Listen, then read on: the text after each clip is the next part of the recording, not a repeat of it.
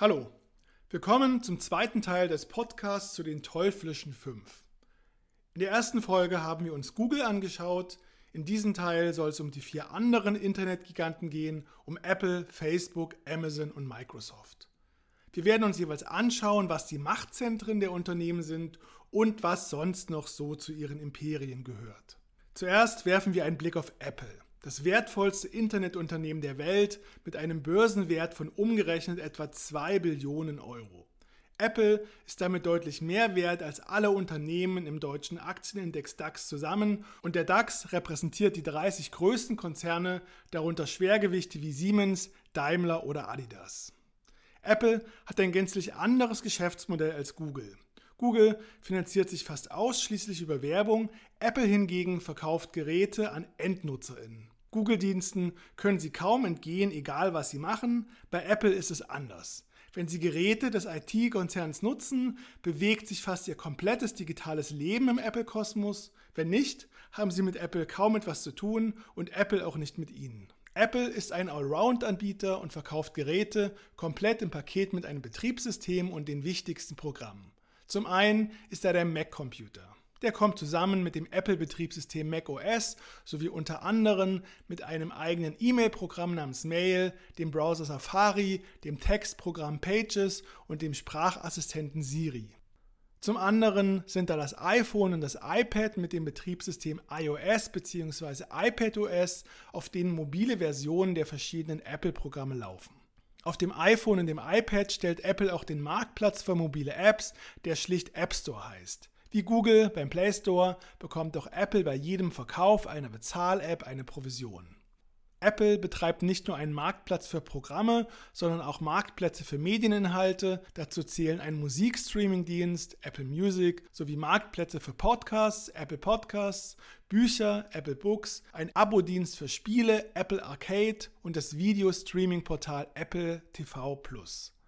Der Dienst iCloud bietet kostenlosen Speicherplatz an und erstellt Backups, also Sicherheitskopien der Geräteinhalte. Das ist auf der einen Seite praktisch, weil Inhalte so niemals verloren gehen werden. Auf der anderen Seite ist es unter Datenschutzaspekten gruselig, weil dann ein Großteil ihrer Daten auf Apple-Servern liegen.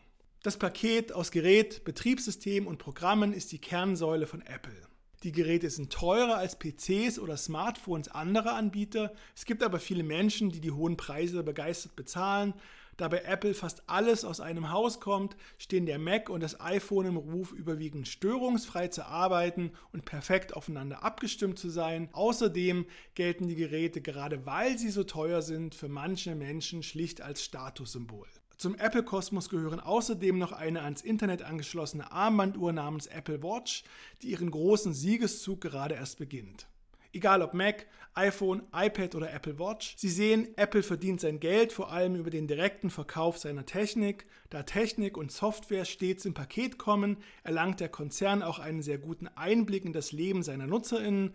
Wenn sie die schicken, praktischen, teuren Geräte nutzen, fließen permanent Daten an Apple.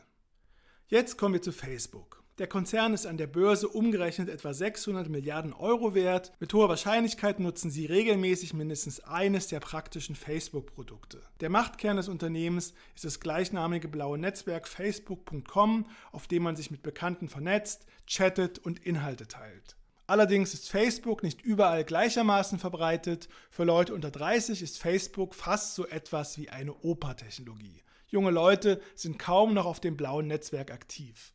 Facebook leidet jedoch nicht ernsthaft darunter. Der Facebook-Gründer Mark Zuckerberg hat durch einen klugen strategischen Schachzug vorgebeugt. Im Jahr 2014 hat er für den schlappen Preis von umgerechnet etwa 16 Milliarden Euro WhatsApp aufgekauft und daraus den im Westen der Welt meist verbreiteten Smartphone-Messenger gemacht. Auch Instagram sichert die Marktposition bei jungen Leuten. Instagram ist ein Bildernetzwerk NutzerInnen erzählen dort ihr Leben über Bilder, sie posten, wie es so schön heißt, Bilder von ihrem Essen, Bilder aus dem Urlaub und Selfies in Alltagssituationen, sie kommentieren und liken die Bilder anderer und kommunizieren über Direktnachrichten miteinander. Für junge Leute ist es wahnsinnig wichtig, wie viele Follower sie haben und ob ihre Bilder geliked und positiv kommentiert werden. Es gibt auch InstagrammerInnen, die die Plattform kommerziell nutzen. Beispielsweise führen sie Mode vor. Wenn sie viele Follower haben, schicken Modefirmen ihnen ungefragt Klamotten zu und wenn sie sehr viele Follower haben, bekommen sie sogar Hunderte oder Tausende Euro dafür, dass sie auf einem Instagram-Foto ein bestimmtes Kleidungsstück tragen und den Markennamen nennen. Facebook finanziert sich wie Google fast ausschließlich über Werbung. Der Konzern ist bei Unternehmen als Werbeplattform deswegen so populär, weil er ein nahezu perfektes Abbild des privaten und sozialen Lebens der halben Welt hat.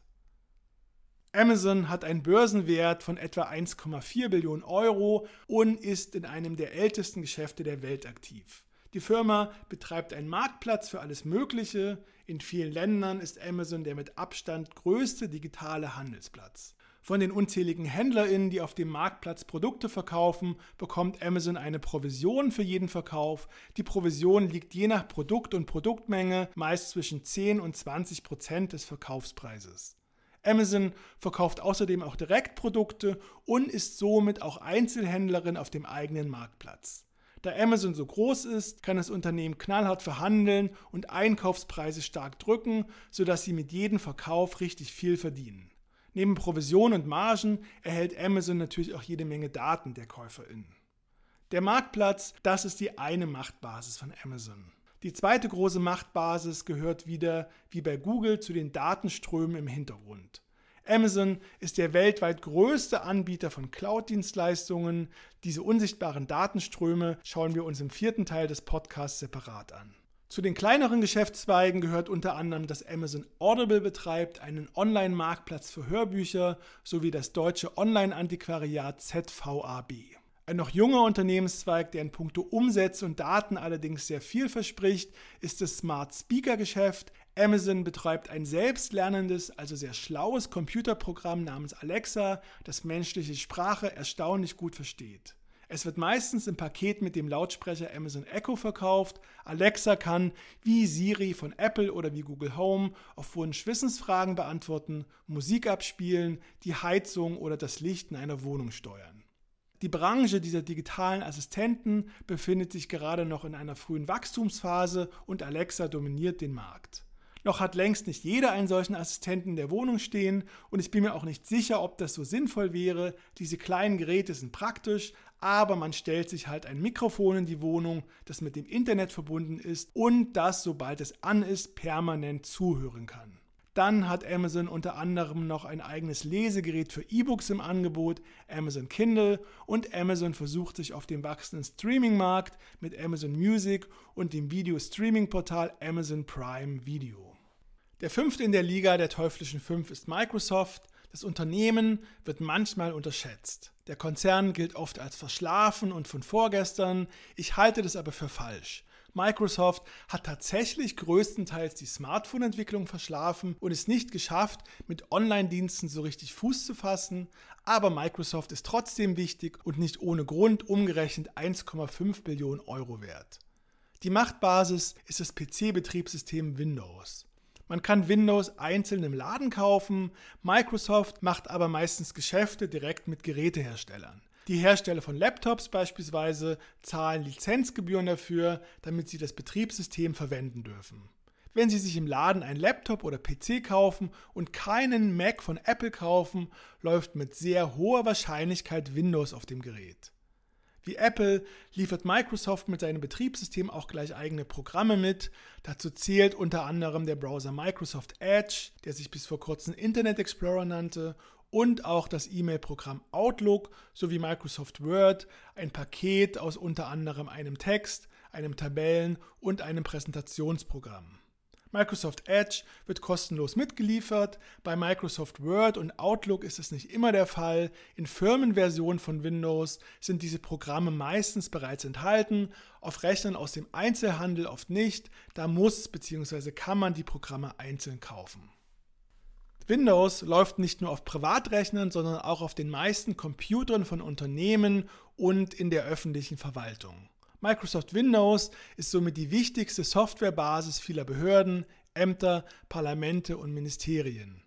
Das finde ich sehr problematisch. Es gibt alternative Betriebssysteme, die Open Source sind. Open Source bedeutet, dass der Quellcode, also die Bauanleitung eines Programms, öffentlich einsehbar ist. Das ist bei Windows nicht der Fall. Man kann nicht einfach so schauen, was das Windows-Betriebssystem genau auf dem Rechner macht. Man kann nicht nachprüfen, ob es vielleicht Sicherheitslücken gibt oder Hintertüren, die einen gezielten Zugriff auf einen Rechner gestatten oder die unabgesprochen sensible Daten an Microsoft schicken, wo die Daten dann unter Umständen mit heimischen Geheimdiensten und Sicherheitsbehörden ausgetauscht werden. Windows war und ist die eigentliche Machtbasis von Microsoft. Zu den kleineren Geschäftsfeldern gehört unter anderem die Videospielkonsole Xbox, das weltweit meistgenutzte soziale Netzwerk für berufliche Kontakte LinkedIn sowie der Videotelefoniedienst Skype. So, das waren die weiteren vier IT-Giganten neben Google, nämlich Apple, dessen Kernprodukte der Computer macOS und das iPhone jeweils komplett mit Betriebssystem und Programmen ausgeliefert werden, der Facebook-Konzern, der über die sozialen Netzwerke Facebook.com, WhatsApp und Instagram das soziale Leben der meisten Menschen organisiert, Amazon der große Marktplatz, über den der Löwenanteil des Onlinehandels läuft, sowie der Betriebssystemanbieter Microsoft. Die teuflischen fünf haben Milliarden an NutzerInnen und sind umgerechnet mehrere hunderte Milliarden bis hin zu zwei Billionen Euro wert. In einigen Bereichen kann man die Produkte von Google, Apple, Facebook, Amazon und Microsoft sehr gut ersetzen. Wie das geht, das schauen wir uns im letzten Teil des Podcasts an. Und das war jetzt erstmal die zweite Folge des Podcasts. Vielen Dank, dass Sie bis hierhin dabei geblieben sind. In der nächsten Folge werden wir uns anschauen, wem die teuflischen fünf eigentlich gehören, diese IT-Giganten, denen die halbe digitale Welt gehört.